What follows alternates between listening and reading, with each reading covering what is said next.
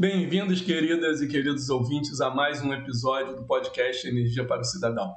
Hoje nós vamos tratar de um assunto né, muito falado, cada vez mais falado atualmente, e que tem me sido cobrado por quem me segue nas mídias e por pessoas próximas de quando eu ia falar de veículo elétrico, de carro elétrico, etc. É, então, pessoal, é, cada episódio tem alguma coisa de, de particular né, para mim, de novo, né? às vezes um, um, contato novo que eu construí justamente para conseguir trazer para o podcast, ou uma pessoa que foi muito importante na minha formação, na minha trajetória, como eu trouxe no último episódio meu orientador, já tive alguns amigos aqui, ou profissionais bem referência da área, com uma agenda difícil, que eu consegui é, a disponibilidade do profissional. E aqui hoje é um, um episódio assim particular também, porque eu estou trazendo talvez um dos mais antigos amigos é, da minha vida, né? Uma pessoa, nós somos amigos há três décadas aí, a gente se conhece desde garoto. Estudamos muito juntos para o vestibular e trilhamos aí trajetórias diferentes profissionais. Né? Eu fui no início da nossa profissão, eu fui para engenharia mecânica e ele foi para engenharia elétrica e depois nós nos reencontramos profissionalmente no, no doutorado, no mestrado e no doutorado exatamente no mesmo lugar, ou seja, atuando em áreas de pesquisa às vezes em comum e passamos inclusive a pesquisar junto, temos algumas publicações em conjunto e tal, então é, talvez venha a ser um episódio até um que um pouco mais informal. É, Bruno, obrigado aí mais uma vez pelo convite, apesar de você ter me enrolado duas vezes, né, me dado um bolo, a gente enfim consegue sentar aqui para gravar. É, eu vou chamar a vinheta e aí em seguida a gente começa com a sua apresentação. Pode ser? Claro. Até já, pessoal.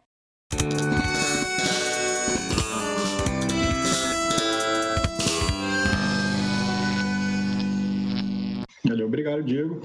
É, assim, primeiro até parabenizar pela iniciativa, né? É, é uma, algo que é muito importante para a gente na academia, tá atuando nesses três pilares, né? De ensino, pesquisa e extensão. E sabe que eu tenho muita dificuldade nesse terceiro de extensão, então ver um trabalho nesse formato saindo da fronteira da, da, da universidade é bem legal. E, e quem diria, né? Que o Diego de três décadas atrás iria imaginar que estaria hoje como uma personalidade virtual, né? É um cara, tipo, um youtuber da, da, da energia. Então, parabéns aí pela iniciativa. É, cara, então você já falou um pouco, né? Eu fiz é, engenharia elétrica na FRJ e depois a gente fez junto mestrado, doutorado em planejamento energético. E eu acabei entrando bastante nessa parte de, de mobilidade, né? trabalhando um pouco com o setor transportes e no doutorado já foi mais voltado para veículos elétricos em si, ver a relação desse automóvel com a rede. A gente teve a oportunidade de participar de alguns projetos, de escrever alguns artigos, quase todos correlatos nesse tema, né, de, de automóvel, o elétrico e a interação dele com a rede. Então é isso. Então, vamos lá. Vou, vou, vou, começar aí desse histórico, né? A gente já combinou um pouquinho algumas coisas que a gente vai trazer aqui nesse bate-papo. Mas além de voltar ali para essa fronteira de 2000, vamos voltar um pouco mais. Eu acho que talvez aqui um ouvinte que já tenha é, escutado o primeiro é, episódio, a história da energia ou a história é, do petróleo, que foi o último episódio, a gente falou um pouquinho disso. E eu quero voltar lá atrás, que quando a gente começa a, a construir os primeiros veículos é, automotivos, assim, né? Que, você, que a gente começa a substituir nos primeiros protótipos, nos primeiros equipamentos, que substitui o cavalo por algum motor, eles surgem quase que concomitantemente o motor a combustão e o motor elétrico. Né? Então, o, o carro elétrico, a carruagem elétrica, essa ideia não é uma novidade. Isso pode soar estranho, talvez, para alguns aqui hoje, mas ele não é tão novo assim. Ele é uma coisa que surge mais ou menos junto com o motor a combustão e meio que um século depois ele está voltando. Então, assim, traz primeiro essa trajetória e depois a gente chega no hoje. Mas conta um pouquinho dessa história, desse paralelo com o motor a combustão. E saiba que aqui, como engenheiro mecânico, eu vou ter que advogar de vez em quando a favor do motor a combustão. Né? É, vai ser difícil, tarefa difícil essa, hein?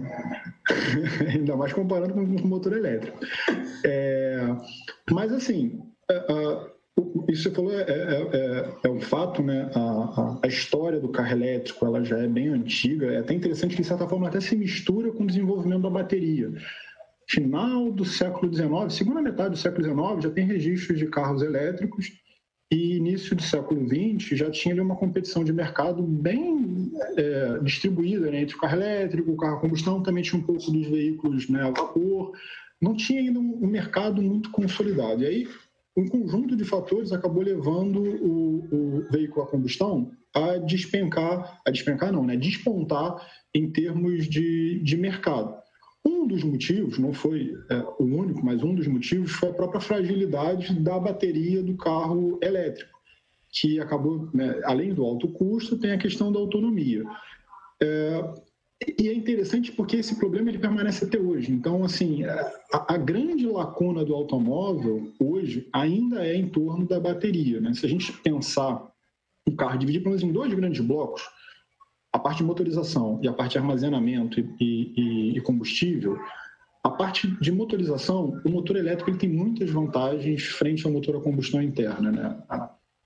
Começar que, a gente já, já, brincou um pouco sobre isso, né? e a começar que a gente, no nosso mundo elétrico, a gente não teve ninguém que limitou a eficiência. Vocês aí já tiveram um cara que não deixa a eficiência passar de um certo valor, que é carbono. Né? Então... A, a culpa é dele, né? não é da física, não. Exatamente, exatamente. Se ele não existisse, as coisas seriam mais fáceis. Então, isso já gera uma, uma limitação muito grande. Hoje, uma eficiência de um, de um motor a combustão interna está na ordem de quanto? 30. Isso pensando já na, nessa eficiência máxima, 30, né? 30 e poucos por cento. Dificilmente passa disso, correto? Isso, podendo ter como ordem de grandeza ficar entre 30 e 40%. É, e, e, no motor elétrico você consegue facilmente chegar a 85, 90, até 95%, dependendo dos equipamentos, da forma de construção e tal. Então você tem uma vantagem que você vai ter um, um, um motor muito mais compacto para a mesma potência, muito mais leve, tem todos os benefícios de controle desse sistema, que é mais fácil, então você consegue ter um torque mais elevado já na partida. Enfim, N aspectos. Né? O motor elétrico tem muitas vantagens frente ao, ao motor a combustão. E, o grande limitante acabou sendo que ainda é hoje, que é a questão do armazenamento. Quando você compara uma, uma energia que você consegue armazenar na gasolina ou, enfim, num derivado né, de petróleo e o que você consegue armazenar na bateria, é uma diferença brutal. Né? Na, na, na bateria, você vai ter um armazenamento ali da ordem de 150, 200, 250 numa bateria de íon de lítio, uma mais top de é, watt-hora por quilo, né? uma densidade de energia armazenada. Enquanto num, num, combustível líquido, por exemplo, a gasolina, isso aí já está da ordem de 13 mil, 13 mil watt-hora por quilo. Então, são de quase duas ordens de grandeza superior. Então, a quantidade de energia que você tem armazenada naquele combustível é, é, cria uma vantagem tão grande que supera os problemas do motor. É vantajoso você trabalhar com um motor ineficiente, mas tendo um combustível tão rico né, em termos energéticos e ainda num custo baixo, porque você vai comparar com a bateria, que uma bateria tem um custo altíssimo, e aí essa, essa, esse problema ele perdura até hoje. Né? Então, ao longo da história, a gente vê vários momentos esse carro tentando voltar à tona em situações de problemas climáticos, em tentativa de você se, é, se, se, é, se, de alguma forma ganhar um mercado novo, né? uma montadora tentando ganhar um espaço de um mercado novo, mas sempre a lacuna da bateria ela vem à tona. E vamos ver se hoje a gente consegue, é, de alguma forma, ultrapassar esse ponto. Ainda é um problema muito grande, né? mas é, a gente tem tido um pouco de avanço nesse sentido e talvez hoje tenha um diferencial.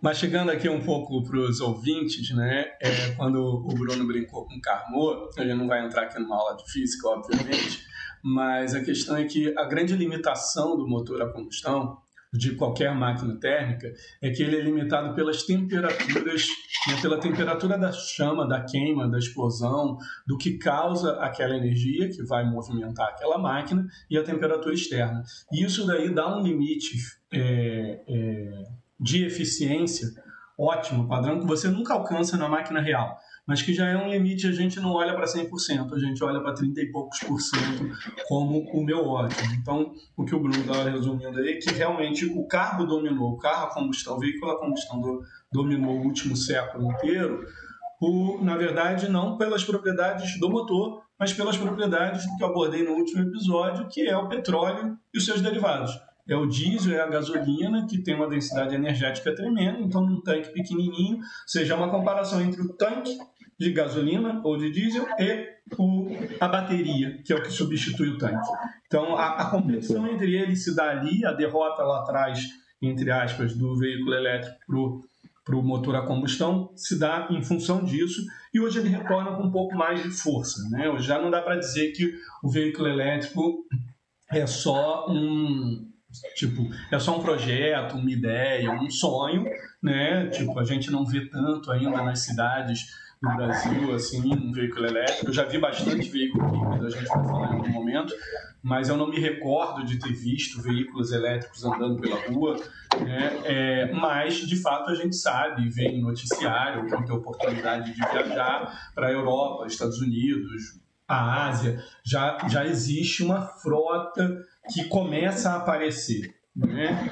Então, assim, e aí, pegando um gancho, eu quero te perguntar, então, por quê? Se essa, se essa competição ainda persiste, né? se, se a bateria ainda é um grande problema para o veículo elétrico, qual é a motivação hoje? A gente vê uma série de motivações e eu queria perceber, porque a mais falada talvez seja, ah, o veículo elétrico ele é menos poluente, ele é menos emissor de gases de efeito estufa. Então, é assim, é, é, o mote da descarbonização que eu não sei se eu concordo plenamente com isso. Tem ainda uma questão que você já trouxe mercadológica. Será que ele é técnico-econômico? É... Eu, eu, diria, bom, tem o efeito é, climático, com certeza, isso tem um peso muito grande, né? ou seja, você tem políticas que vão direcionar essa participação do, do da maior entrada do automóvel. Tem essa questão de mercado, isso sem dúvida, você vê montadoras hoje já tentando ganhar um nicho de mercado diferente, né? já tentando ter um espaço num, num certo mercado. E a gente começa a ver em números essa penetração acontecer de uma forma diferenciada. A própria pandemia, eu acho que ela chamou atenção, porque uh, um, dos, um dos setores que sofreu um impacto é, expressivo né, durante a pandemia foi esse de automóveis. A venda de automóveis ela despencou no mundo todo. No Brasil, caiu de forma significativa. Ah, até chequei isso recentemente. A gente, as nossas vendas aqui de automóveis durante a pandemia caíram é, próximo aí de uns 30 e poucos por cento, né?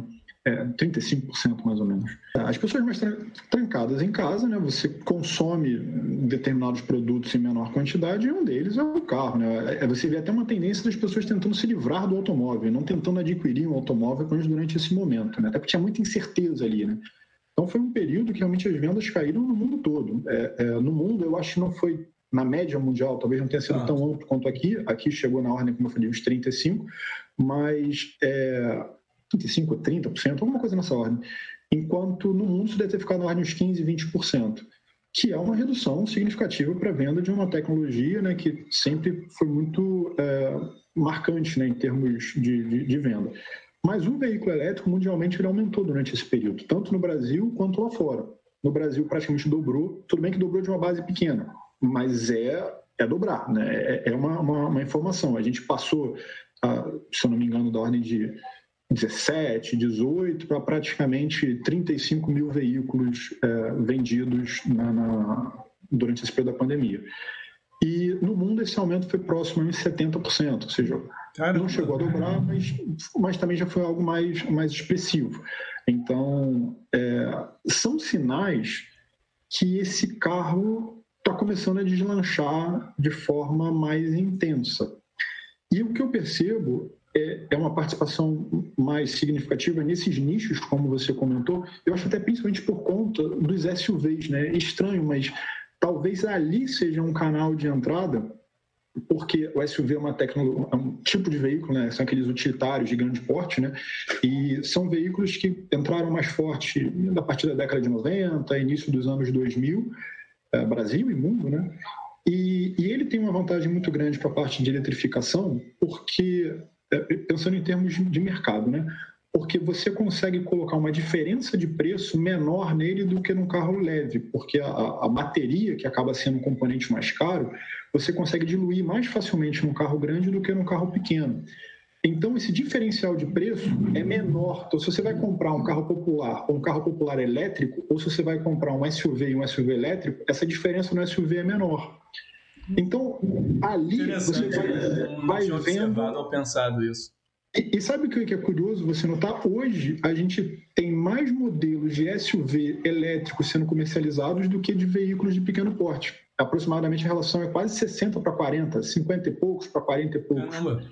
É, eu não sei, isso em termos de modelos, tá? Eu não sei sim, o número sim. de quantos são vendidos, esse é um número difícil de você obter. Ah. Mas em termos de modelo, tem mais, varia, é, tem mais variabilidade do, do, do SUV do que de pequeno porte.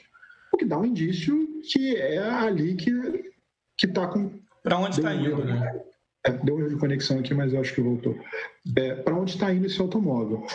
Então, é, o, o, que eu estou sentindo é isso, assim, você vê um mercado já começando a dar sinais, principalmente por conta dessa redução do Covid, o elétrico dando, respondendo, e um nicho bem focado nesse de elite, né, de um carro mais de grande porte, que talvez ali o foco nem seja exatamente a eficiência, não seja necessariamente a questão é, do menor consumo energético, mas seja, de repente, toda essa interação energética, essa, essa, essa parte de, de esse aglomerado energético que você coloca ali, de você ter um carro, que você tem internet acessível, que você tem toda uma parte de comunicação diferenciada. Isso acaba sendo hoje, eu acho que um, um diferencial desse automóvel, né? Uma digitalização do automóvel. Isso aí. Isso Mas aí. essa digitalização, a gente já conversou brevemente, ela independe, né? Você pode fazer num veículo a combustão. Parece claro. ser meio que mais uma escolha de design de projeto das montadoras do que uma restrição tecnológica. Eles são indissociáveis.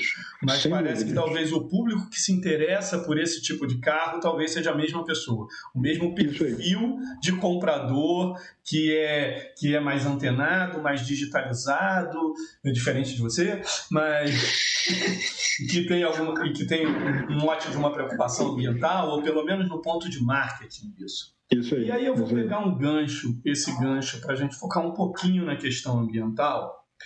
Que assim, como eu falei, ele emite menos, né, ele emite menos não, ele não emite é, gases, né? É, não faz uma poluição é, do ar no local, ele não tem ruído.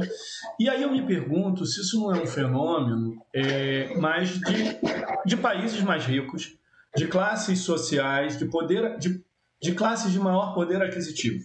Seja dentro do Brasil ou na Europa, mas vamos focar numa estrutura europeia, da mesma forma que é, o rio Tietê ainda é poluído e o rio Tamisa, o rio Sena, né, é, em Londres, em Paris, já foram despoluídos porque a população fica mais rica, ela se preocupa com a questão ambiental e ela tem um poder de, de compra, ela tem uma capacidade de pagar pela recuperação ambiental do seu entorno.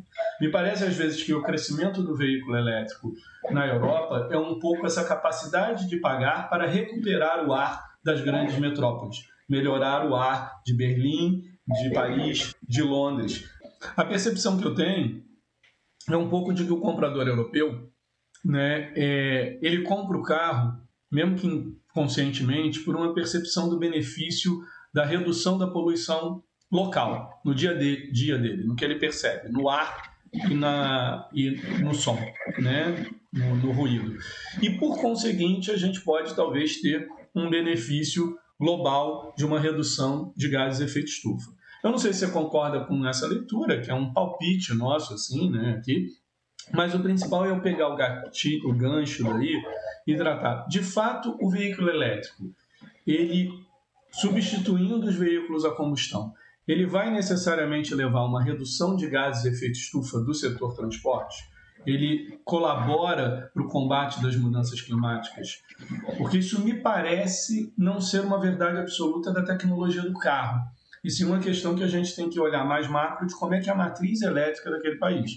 Se a gente substitui o carro a gasolina por um carro elétrico em um país que 80% da sua geração elétrica seja carvão, eu acho que você está até piorando, né? ou na melhor das hipóteses, trocando seis por meia dúzia. Agora, se você faz isso num lugar, num país, numa nação em que a maior parte dela seja hidrelétrica, eólica e solar, aí você pode ter esse benefício. Faz sentido esse meu raciocínio? É, eu, eu acho que a ideia é por aí, né? mas é, tem alguns, alguns detalhes a mais, porque o fato de você já eletrificar e jogar para uma geração centralizada e estacionária, né, ou seja, você está gerando agora essa fonte, essa energia, numa usina em algum canto. Já tem a vantagem você não estar tá, é, poluindo localmente, isso já é o ponto que você já levantou, né, não tem nas cidades e tal, mas você passa a ter muito mais métodos de controlar aquela geração do que ela sendo uma geração móvel, né? sendo uma fonte móvel de poluição. Vai ser muito mais fácil você criar mecanismos para controlar a poluição de uma fonte que está ali paradinha e tal, do que ter que pensar nisso num automóvel que ainda é de. de é, é, é isso está pulverizado quem é o proprietário, né? São diferentes pessoas.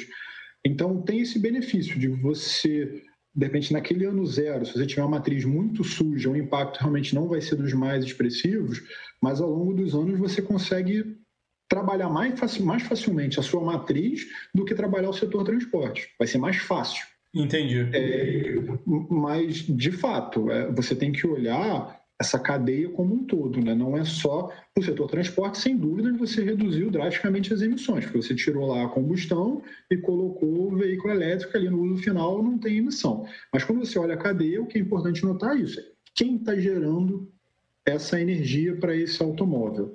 Isso vai depender muito da matriz e vai depender muito da hora que esse carro vai ser recarregado, né? Tipo, quem que ele vai forçar o acionamento?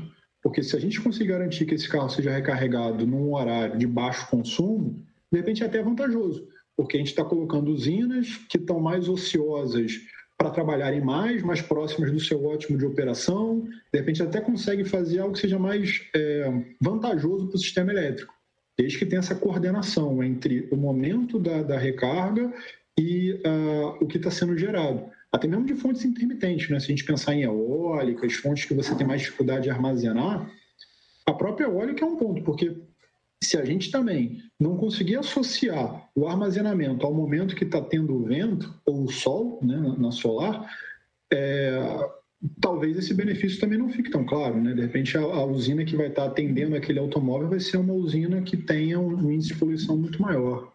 Não, muito interessante o que você trouxe, né? Porque tem um impacto no hoje, né? Mas a frota, quem está comprando um veículo elétrico agora, né? Mesmo que ele troque de mão, revenda para outro, o veículo não vai sair em dois, três anos.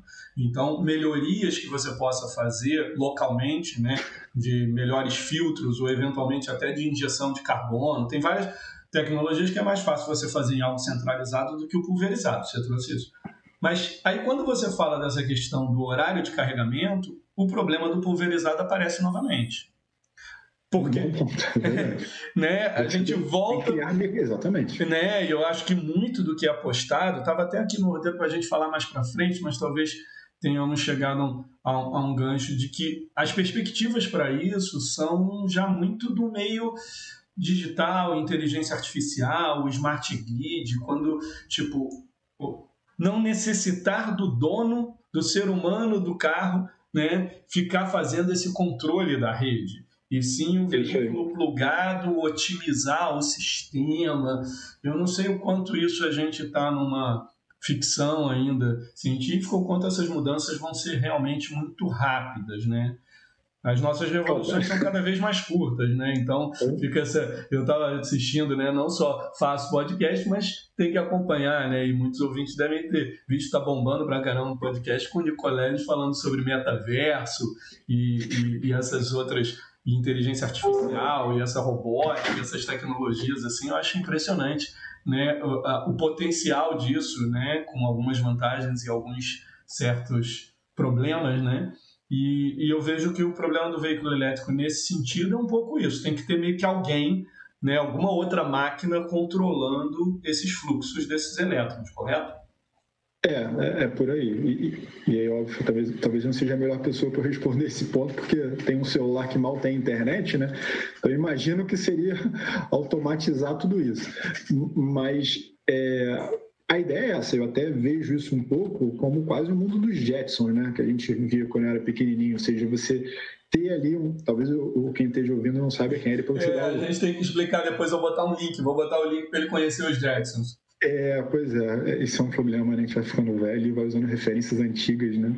Mas enfim, é, o, o a, a, o que a gente vai precisar é de um sistema que tenha uma boa automação para justamente garantir que tem essa comunicação, esse processo, essa, essa integração de forma bem é, é, suave e bem positiva para o sistema, porque realmente seria muito ruim você sair recarregando a qualquer hora, no momento que você quisesse, é, sem se preocupar com essa questão de geração, porque senão, de fato, você está só jogando um problema para o outro lado e talvez ele não, não traga tantos benefícios assim. Essa, essa coordenação é fundamental e isso exige uma maior automação do sistema, um sistema de comunicação mais preciso entre a geração, entre os automóveis.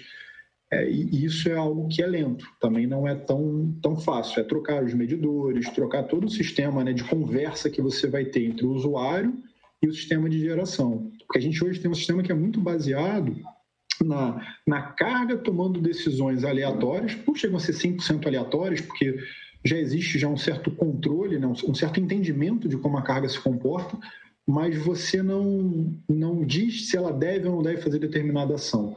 Ela simplesmente é, é faz o comportamento dela. De noite, as pessoas chegam em casa, acendem a, a luz, usam equipamentos eletrônicos, elétricos, e a geração vai correndo atrás para atender isso daí. A gente talvez precisasse de um sistema que a geração chegasse e falasse, opa, cara, não está na hora de você fazer isso agora não. Você quer passar roupa, mas é melhor você passar mais tarde. Quer usar a máquina de lavar? Melhor passar mais tarde. Ou deixa para amanhã, que agora não está no bom horário em termos de geração. Isso vai ser o mesmo para o automóvel. Vai ter que chegar para o carro e falar, cara, não recarrega agora não. Agora não está legal. Deixa esse automóvel aí de stand-by. É, Mas você acha que vai ser um pedido ou uma questão de uma oscilação muito grande de preço? O cara vai na hora que recarregar o carro, o preço de repente disparou da, da eletricidade para ele, né, do combustível, e em algum momento vai ficar bem mais barato, ou seja, ele vai ser induzido a fazer esse comportamento por um preço mais barato em algum, em algum momento que vai pedir para ele, olha, a boa é você é, carregar nesse horário aqui, de duas às quatro da manhã, por exemplo. É, eu acho que no amor não vai não. Vai ter que ser, vai ter que ser realmente num, num, num sinal de preço aí um pouco é, contundente para o consumidor entender. Mas é, essa seria a ideia, numa sinalização de que ó, agora está muito caro. Se você quiser fazer, pode, mas você vai pagar um preço bem alto por isso. E aí isso vai criar o estímulo às pessoas a não fazerem naquele horário, né? Vai, vai precisar ser um, um, formato assim diferenciado. E isso exige reestruturação do setor, né? não é algo simples de ser feito. Tá. Vamos pegar esse gancho aí da complexidade disso. A gente já foi lá no passado, né? já fomos para o final do século XIX e XX, já fomos para o futuro do mundo dos Jetsons, mas vamos voltar para hoje e vamos parar de falar de Europa, de Estados Unidos. Vamos chegar ao Brasil, que eu acho que deve ser o que muitos dos ouvintes estão interessados. Você também vê o veículo elétrico, você já deixou claro que assim, o mercado está sinalizando que chegou a vez deles. Eles entraram, pode ser uma coisa avassaladora e eliminar de cara o, a combustão, mas eles entraram. Existe um nicho, existe uma entrada e existe um, um caminho aí para. Você vê esse mesmo caminho acontecendo com o Brasil. É, você acha. Aí vamos tentar dividir em duas discussões, né? Uma do ponto de vista de, de tecnológico. Né? Se você acha que a melhor solução para o Brasil migrar em termos de emissões de gás de efeito estufa, em termos de, de matriz elétrica, e o outro é se nós temos poder aquisitivo para fazer essa transição. Porque fato é, o veículo elétrico ainda é mais caro do que o veículo a combustão. Ponto. Né? Essa diferença está diminuindo, tá? mas ele ainda é mais caro. Então você acha que o Brasil só vai entrar nessa quando, como qualquer tecnologia, né, surge mais caro e vai barateando. Então, há a perspectiva de que um dia o carro elétrico fique mais barato. Você acha que no Brasil ele só vai se tornar uma coisa mais corriqueira quando ele for mais barato? Ou você acha que tem um espaço para ele entrar é, da mesma forma que a gente está vendo pela Europa? Já é fácil abastecer nos grandes centros, a gente tem postos. Como é que funciona isso? Esse processo já está melhorando, né? O, o, de abastecimento, de infraestrutura, você já começa a notar algumas coisas acontecendo aqui no, no, no Brasil ainda é marginal, mas é uma mudança que não é tão drástica. Isso acaba sendo relativamente fácil de ser feito caso isso vingue, né? Então, você já vê no posto de combustíveis já disponibilizando é, sistemas de recarga, você já vê determinados recarga para veículo elétrico, né? Você já vê alguns locais na estrada com recarga para carro elétrico. hoje, de repente, pegar o carro e ir para São Paulo, um carro elétrico, não é mais tão complexo. Você já vai encontrar muitos pontos para recarregar esse automóvel. Ah, já é possível fazer esse trajeto. Mas já existe um veículo elétrico que consiga fazer um carro elétrico que faça Rio-São Paulo sem precisar de abastecimento? Não, de recarga. Eu, é o vício aqui de linguagem de eu falar abastecimento, né? Para um veículo elétrico a gente fala recarga. Tem algum, ele já consegue uma autonomia de fazer Rio-São Paulo direto? Não, né? Não, dependendo do ponto que você saia do Rio e para onde você vai em São Paulo, dificilmente você vai ter um automóvel que consiga essa, essa autonomia toda. Mas você já tem diversos postos né, que permitem essa recarga ao longo desse, desse trajeto. E então, essa recarga rápida é de quanto tempo? Desculpa, desculpa. Tudo depende da potência, né? Aí é, é, não tem ainda um padrão pré-estabelecido. Tem diversos fatores que estão envolvidos aí a potência do carregador, a potência que o carro permite também que seja feito, vai ter um sistema de controle que vai limitar essa potência, então você vai ter que ter um carregador que permita, você vai ter um carro que tem esse tipo de, de, de recarga também disponível, é, o tamanho da bateria, mas, mas em geral hum. você consegue fazer em alguns minutos. É, a minutos. minha pergunta de ignorante aqui mesmo era de ordem de grandeza, assim, se eu estou falando é. de escala de minutos ou de horas. O cara obrigatoriamente tem que parar o carro para fazer um almoço com calma, ainda esperar o veículo. Né? Eu queria ter uma ideia se a gente está falando de minutos ou de horas não é tão rápido quanto a recarga, a, a, o abastecimento de um carro convencional. Isso aí talvez demore um pouco para a gente conseguir. Mas também não vai chegar na casa de horas. Vão ser poucos minutos você consegue abastecer. Não, ninguém e... deixa de fazer uma viagem por isso, né? Com o veículo, Exatamente. O, a, o veículo a combustão, a gasolina, ninguém nunca exigiu que o abastecimento fosse rápido como o da Fórmula 1, né? Não precisa disso. Não há necessidade dessa pressa toda. Só não não pode mais ser aquela coisa de horas, como né, antigamente o celular você deixava de um dia para o outro recarregando. Né? Então, assim, você deixar um carro de um dia para o outro recarregando faz sentido na sua casa, não faz sentido na estrada. Ponto. Exatamente. É, então, assim, em termos de infraestrutura, eu vejo que a gente já evoluiu um pouco, ainda tem espaço, muito espaço para evoluir, mas isso aos poucos não vai ser.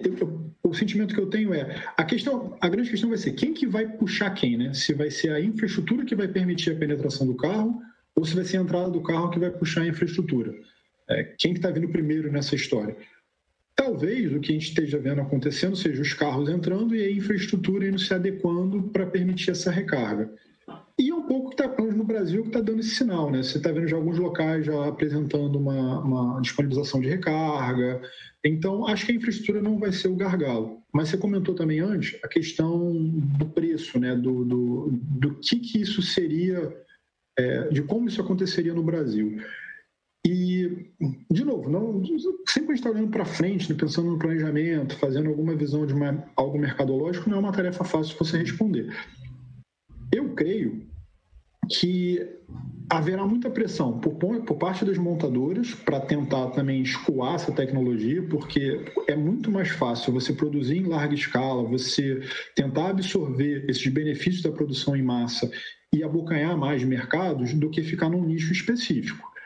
Então, a, as montadoras eu acho que vão tentar entrar com essas novas tecnologias, só que para isso vai precisar de algum tipo de subsídio, de, de, de, suporte financeiro, porque é um carro muito mais caro. E isso é política. Né? É, então, eu estava observando, a gente está gravando aqui para os ouvintes, né, na sexta-feira, dia 20 de maio, e semana passada mesmo, né, tá, tá tramitando na Câmara, né, é um projeto de lei com alguns benefícios, né? acho que são umas isenções fiscais, uns subsídios. É, isso se justifica para o Brasil? A motivação desse subsídio é para você simplesmente botar carro elétrico aí, por quê? Para reduzir a emissão de gás de efeito estufa?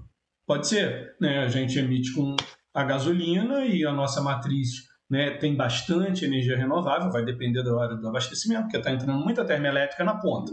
A gente está entrando com bastante termoelétrica na ponta. Então, se esse carro entrar para ser abastecido na ponta, ele está sendo mais poluente.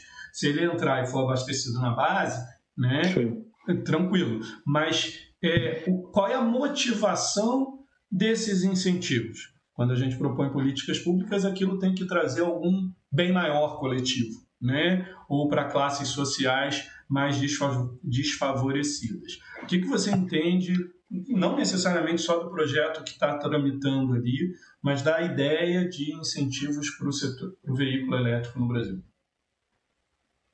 É, eu já vi muita discussão porque é uma forma de você desenvolver também uma indústria, né? Você tem um setor automotivo que representa economicamente uma parcela significativa ali do, do da produção interna, né? do produto interno nacional.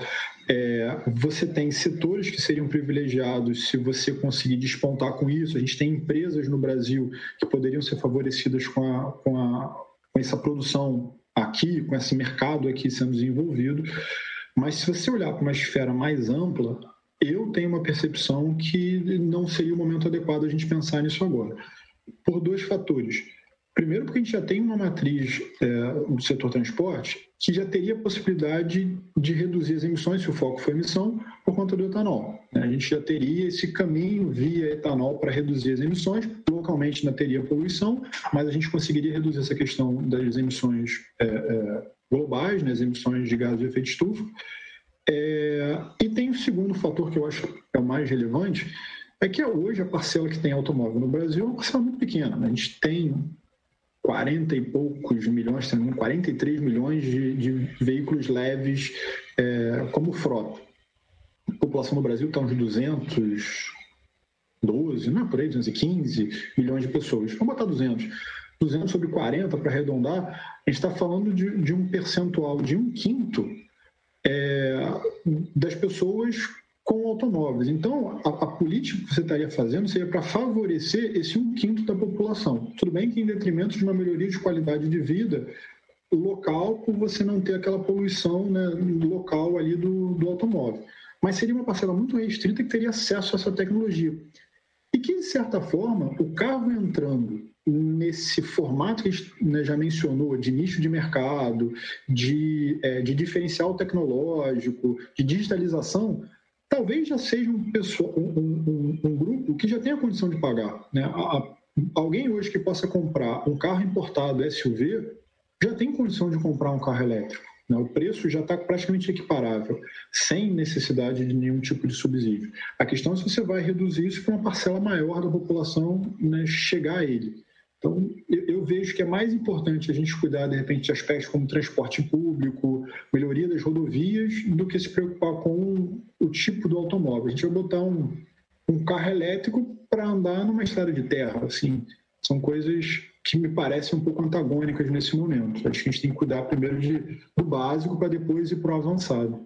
É, a devida pavimentação de algumas estradas de terra né, bem esburacadas que fazem o caminhão andar a menos de 20 km por hora naquela buraqueira, com, com uma carga pesada e queimando diesel, você talvez asfaltando já aumenta, já, já aumenta a eficiência para caramba da conversão dele e já tem esse benefício. É interessante pensar dessa maneira, né?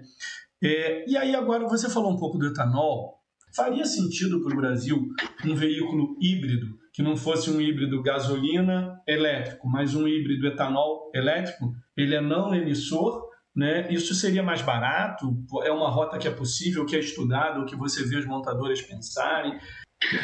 Não, eu, eu, eu, vejo mais como um processo de transição. Eu acho que a hibridização ela tem, tem as vantagens, você falou, né, de, de, de você é, conseguir atingir um público de repente a um preço mais baixo, porque você vai estar reduzindo ali o tamanho da bateria e tal, mas no meu ver, são medidas para justamente é, atenuar o problema da bateria. Se a gente tivesse hoje uma bateria barata, eu vejo que seria muito mais vantajoso você ter um carro puramente elétrico do que pensar num carro híbrido. Porque foi o que você falou, no híbrido você está juntando tudo, né? Você botou todos os problemas de todo mundo ali junto. Você vai ter todas as questões mecânicas, o motor a combustão, o combustível para você colocar a, gasolina, você vai ter toda a parte elétrica do teu sistema. Você botou gente para trabalhar para caceta ali. Você vai ter qualquer problema que dê, até para rastrear esse problema vai ser uma loucura. O sistema de controle disso é um sistema complexo. Isso tudo você está fazendo só para ter uma bateria menor. É, é, a grande vantagem é, pô, eu estou com uma bateria menor, estou fazendo ele ser um preço um pouco mais barato, e aí estou conseguindo comercializar ele e a gente já vai entendendo um pouco como é que o mercado vai responder, você já está vendo um pouco como é que vai ser a penetração dessa tecnologia. Mas se a gente conseguisse uma bateria que tivesse, nunca ela vai, eu acho que é impossível ela se tornar um, em termos energéticos, né, em termos de densidade, uma gasolina. Mas se a gente conseguisse algo um pouco melhor e um pouco mais barato, eu acho que é, é, o caminho já estaria sendo bem natural. Coloca todo mundo elétrico e, e vamos embora, né? Porque o motor já é muito vantajoso. E se você tiver um pouco de vantagem da bateria, vai ser natural você escoar para esse tipo de tecnologia, entrar nessa tecnologia e, e, enfim, ganhar o um mercado, porque aí você vai jogar todo o problema para a geração e tenta resolver os problemas climáticos, ambientais e tal, via geração e não via uso final, que ainda vão existir, como a gente já conversou, né? E vem cá, uma pergunta. Eu, que sou especialista em energia solar, coloquei esse ano um painel fotovoltaico na minha casa. Quero saber o seguinte: quando é que você vai ter um veículo elétrico aí na sua garagem? Essa é uma pergunta complexa. Você já está é... planejando ou né, já está com as contas garantidas para isso? Como é que é? Ou para você ele tem que ficar barato? Qual é o preço que você aceita dar a mais para ter o seu veículo elétrico? Você sabe que eu sou professor universitário, né? Você tem, você tem a consciência disso, né? E, e, por conta disso você sabe o quanto eu ganho, né? Porque por coincidência é o mesmo salário que você ganha, né? É, e, e, ah, mas vamos trazer então para uma pergunta um pouco mais pragmática. Por qual motivação você compraria um veículo elétrico? O quanto a mais ali você que tivesse dentro do teu, do teu orçamento, você falasse assim, ah não, pô, esse mesmo modelo eu dou a mais um pouquinho mais caro pelo veículo elétrico. Mas você compraria por quê? Porque ele é mais silencioso? Porque ele é melhor para a humanidade? Qual seria a motivação que te levaria a comprar um veículo elétrico? Se ele é igualzinho ao modelo que você gosta já, seja ele esportivo. Você sabe que eu sempre gostei de carro de tiozão e você sempre gostou dos mais esportivos, pequenininho, não importa. É o modelo que você quer entre ele a combustão e ele elétrico e dentro do teu orçamento que você pudesse pagar, o que te faria querer ter um veículo elétrico? Essa pergunta não estava no script, eu deixei de... Não, não estava, e é uma pergunta muito difícil, eu não, não tenho uma resposta precisa. Eu acho que eu não sou um cara é, muito tecnológico, né? Assim, eu não estou muito envolvido, apesar da gente estudar isso, é, eu não eu não exerço isso diariamente no meu dia a dia, né? Eu, eu tento até, de certa forma, me afastar um pouco da tecnologia. Então, eu, eu não pagaria mais por um carro elétrico. É, não, não teria um carro elétrico pagando a mais. Eu acho que eu compraria um outro se fosse o mesmo preço. Se eu conseguisse pelo mesmo preço do automóvel que eu tenho hoje ter um elétrico, eu compraria um elétrico, porque assim, bem ou mal, eu, eu, tenho um pouco de conhecimento ali da tecnologia, eu acho que seria legal ter o acesso à tecnologia. Mas se tivesse que pagar qualquer diferença a mais, dificilmente eu pagaria, eu preferiria o, o, a combustão. Mesmo com os benefícios que ele tem, mas é ia pesar o efeito econômico. Eu preferi ter esse, esse delta a mais para aproveitar de outras formas, né? A gente fazer uma viagem, enfim, fazer alguma coisa pessoal que me agrade mais do que o, o carro. Não, não pagaria, cara. É... Cara, agora me toquei que eu não fiz uma pergunta muito interessante. Você agora comparou, se o carro fosse o mesmo preço, mas a gasolina não é mais cara por quilômetro rodado do que a eletricidade por quilômetro rodado? Se você paga exatamente o mesmo preço um carro, em dois, três anos você tem lucro. Porque quanto mais você rodar, mais interessante é você ter um veículo elétrico. A eletricidade, pelo menos hoje, por mais cara que ela esteja, ela ainda é mais barata por quilômetro rodado do que o motor a combustão, não é não? Sim, com certeza. E possivelmente a manutenção vai ser mais barata também, porque você. Jura? Mais ou menos. Ainda é mais cara. Aí, aí, aí tem, tem, uma certa imprecisão, porque a manutenção em termos de equipamentos mecânicos ela é mais simples porque você vai ter menos equipamentos ali de desgaste mecânico com possibilidade de falhas. Mas você precisar de mais especialização para fazer a manutenção. Então, talvez o mecânico tradicional que é, é, costuma trabalhar com carro, talvez ele não seja o cara mais adequado hoje para trabalhar com carro elétrico. Porque tem coisa específica de que o cara vai ter que checar do controlador, de eletrônica e tal, vai ter que ser um outro, uma outra pessoa, isso pode ser que, que torne o processo mais caro. Mas vamos assumir que essa especialização não pese tanto e, e que né, você vai ter uma manutenção mais barata, o seguro é algo que é muito impreciso, porque isso vai depender muito do comportamento do mercado, né, de quão, quão quão é, demandado esse carro vai ser, infelizmente, por, por bandidos e tal. É, mas com certeza o combustível é um diferencial significativo, ainda mais hoje, né? Com a gasolina aqui chegando R$ reais, daqui a pouco está R$ reais, é uma coisa absurda. Mas quando eu pensei nessa resposta, foi meio que no conjunto, né? Não é sim, só sim. no, tá. no, elas por elas da aquisição, é nesse custo total levando do automóvel, levando em conta. Mas para abastecer ele é mais barato pagando, né? Bem, a gente tem que lembrar bem... que nós temos um problema social sério e às vezes de comportamento que você não consegue, tipo, é, como é que eu posso dizer, desviar a gasolina com a facilidade que você consegue fazer gato elétrico. Né? Talvez uma popularização do veículo elétrico ter, é, viria, teria de vir associado um, um maior controle e combate a gato. Porque você passa um estímulo tremendo, não só da pessoa fazer um gato para o próprio carro, mas às vezes, infelizmente, no país que vivemos, em regiões que o Estado não consegue controlar, e forças paralelas do Estado montarem um, um posto de recarga é, irregular, em que ele está é. pegando por gato a eletricidade e está vendendo para alguém por um preço mais barato. Sem dúvida. Mas eu concordo plenamente. E, e, e até também é, concluindo ali essa questão que você levantou é, sobre o meu ponto, é que eu também não sou aquele cara disruptivo tecnológico, né? De que está buscando comprar sempre as coisas inicialmente na sua versão tecnológica, sua, no seu desenvolvimento. Isso até para a questão da infraestrutura, né? Aqui no meu prédio, eu moro num prédio simples, né? Com uma, uma garagem pequena. É, claro que ela não tem né, nenhum local de recarga, então eu precisaria fazer uma modificação na estrutura do prédio, botar um carregador lá embaixo. Isso também tem um preço. É, tudo isso vai gerando complexidade, né? Você tem, eu tenho ali, paro numa vaga que às vezes eu, eu moro numa vaga, outra hora em outra vaga, então isso é um problema, né? Porque aonde você vai botar o carregador, né? Você vai ter que ter uma vaga cativa. Então, o que vai acontecer? Isso é gradativo, óbvio. Quando a gente está falando, está falando de alguns veículos, né? Você trouxe aí a escala de. A gente está falando de dezenas, né, na ordem de 18, 20 mil, né, não é isso, veículos vendidos no ano, não foi isso que você falou no Brasil? No, no, no Brasil, Brasil, é, é 35 mil mais ou menos que a gente é. vendeu agora no ano passado. Então, 35 mil veículos vendidos no ano passado, ou seja, isso não está mudando a cara da frota ainda, tá? Mas eu, é, eu quero questionar uma coisa que de fato, que aí foge bem da minha área e entra exatamente na do engenheiro elétrico, que isso vai gradativamente levar a uma eletrificação, o termo que chama é uma eletrificação da frota. Né? Então, assim, quanto maior o percentual de, de, de carros que forem elétricos, vai haver um aumento de demanda elétrica no Brasil. E aí eu tenho perguntas que vão para dois ganchos. Uma quantitativa.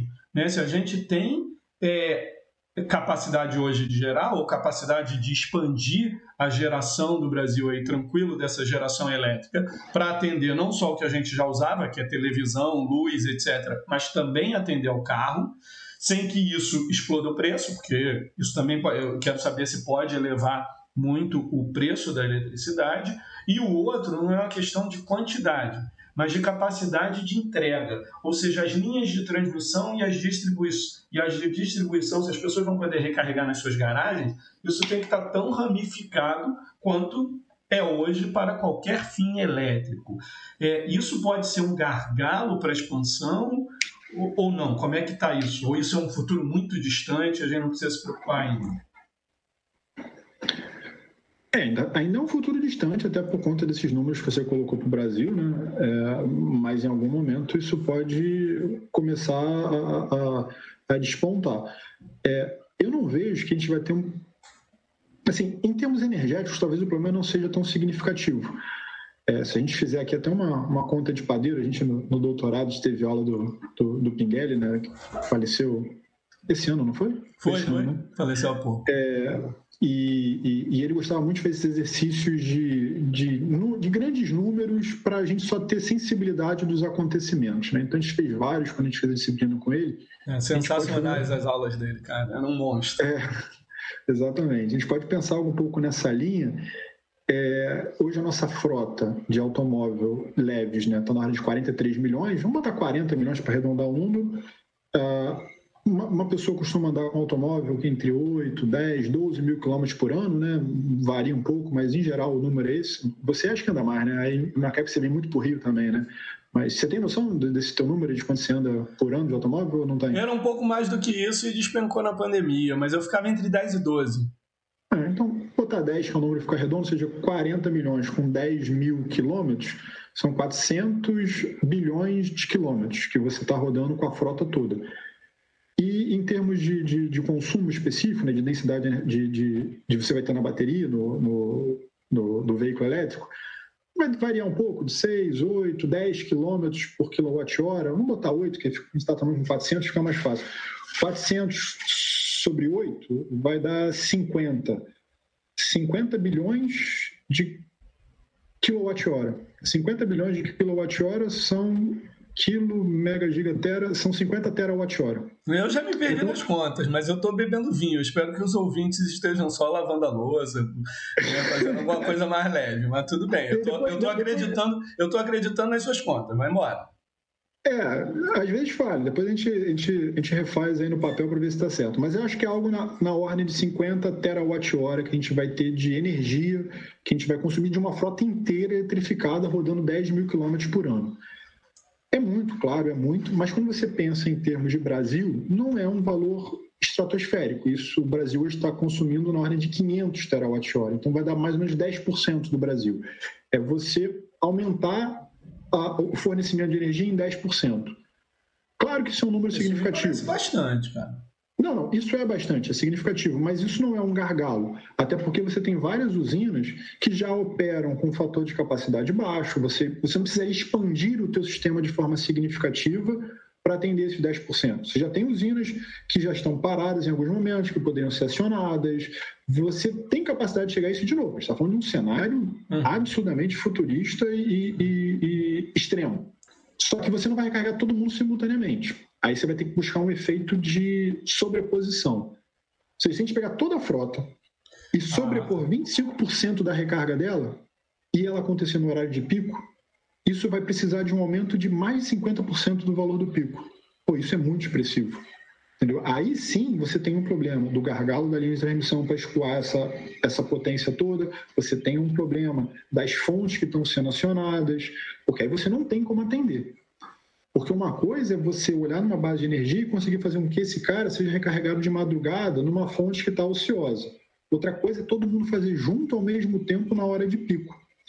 Então, o problema é justamente o que a gente voltou lá no começo, que acaba sendo sempre né, o principal a ser discutido. O controle, a hora que ele vai ser recarregado. Não pode ser no oba-oba.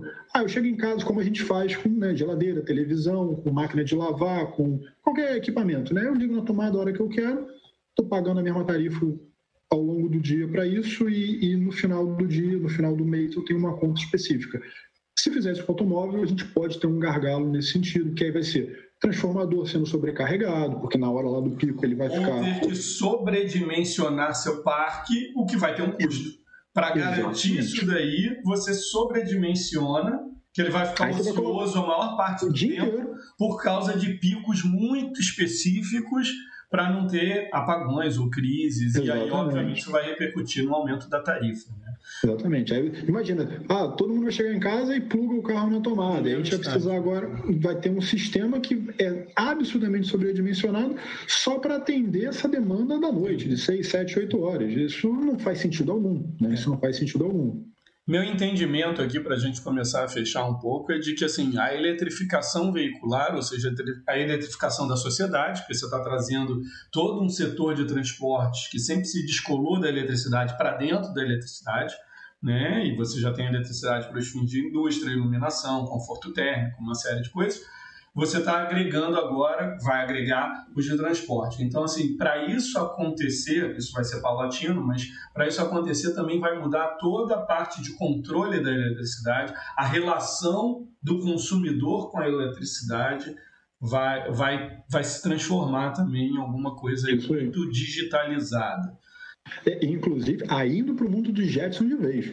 Porque se, se a gente tiver esse controle, tiver essa relação com o automóvel de forma assim, bem. É, é, com essa comunicação bem precisa, você pode também trazer benefícios para o setor elétrico assim, absurdos, porque você pode usar esse carro como uma forma de armazenamento.